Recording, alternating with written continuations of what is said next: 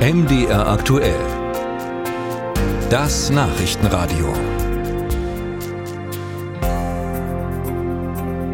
Ein Foto von einem rosa Auto irgendwo in Ostberlin zu DDR-Zeiten entstanden. Aber wann genau und wo genau könnte es aufgenommen worden sein? Welche Hausecke ist das? Was für ein Laden ist da im Hintergrund zu sehen? Um genau diese Fragen zu beantworten, wendet sich das Leibniz-Institut an Menschen in Ostdeutschland, die die DDR erlebt haben, mit der Bitte um Mithilfe. Denn es gibt da nicht nur ein Foto, sondern tausende historische Fotografien, die entschlüsselt werden wollen. Aus Beständen der wissenschaftlichen Sammlungen zur Bau- und Planungsgeschichte der DDR. Ich habe darüber mit Paul Perschke vom Citizen Archives Project am Leibniz-Institut für raumbezogene Sozialforschung in Berlin gesprochen. Herr Perschke, bleiben wir mal bei dem Beispiel des rosa Autos.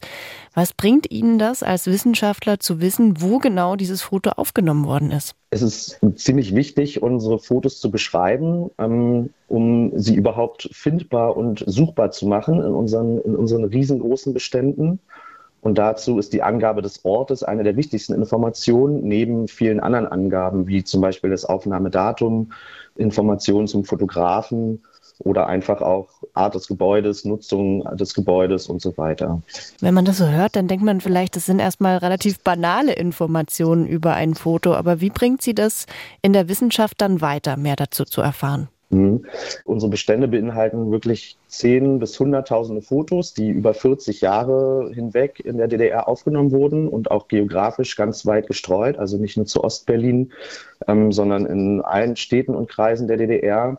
Und ja, die entsprechenden Informationen helfen uns einfach, diese Bilder einzuordnen und auch zeitliche Abläufe, Entwicklungen nachzuvollziehen, wenn wir denn die Fotos gut beschrieben haben und sie dementsprechend ordnen können nach Orten, nach Zeitabläufen und so weiter, nach Themen auch. Ich habe gelesen, dass es dabei auch vielleicht nicht nur um diese Quellenarbeit geht, sondern an Beispielen auch die Historizität unserer Sichtweisen zu untersuchen. Was genau heißt das denn? Ja, es ist ja so, dass viele verschiedene Leute verschiedene Sichtweisen auf die Geschichte haben und die eben auch sichtbar zu machen und vergleichbar zu machen. Also die Geschichte von Zeitzeuginnen, von Leuten, die es erlebt haben, auch neben die Geschichte zu stellen, die wir WissenschaftlerInnen ähm, untersuchen, aus einer manchmal ganz anderen Perspektive oder mit ganz anderen Fragestellungen, Themen und Thesen, ist eben auch total spannend. Und dazu wünschen wir uns eben auch Informationen von Menschen, die die DDR oder verschiedene Orte zu verschiedenen Zeiten selbst erlebt haben. Um vielleicht auch gewisse Stereotype, die heute vorherrschen, aufzubrechen, kann ich mir vorstellen. Genau, genau.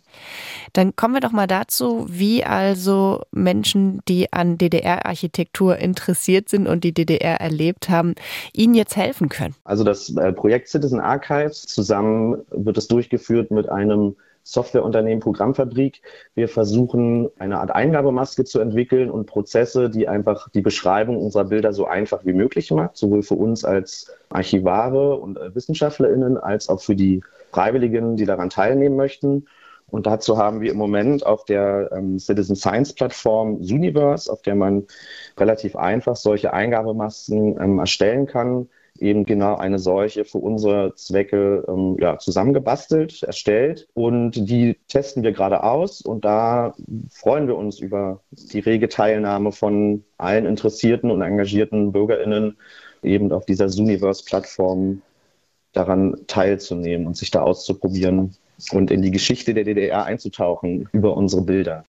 Paul Persch gesagt das vom Citizen Archives Project am Leibniz Institut für raumbezogene Sozialforschung in Berlin.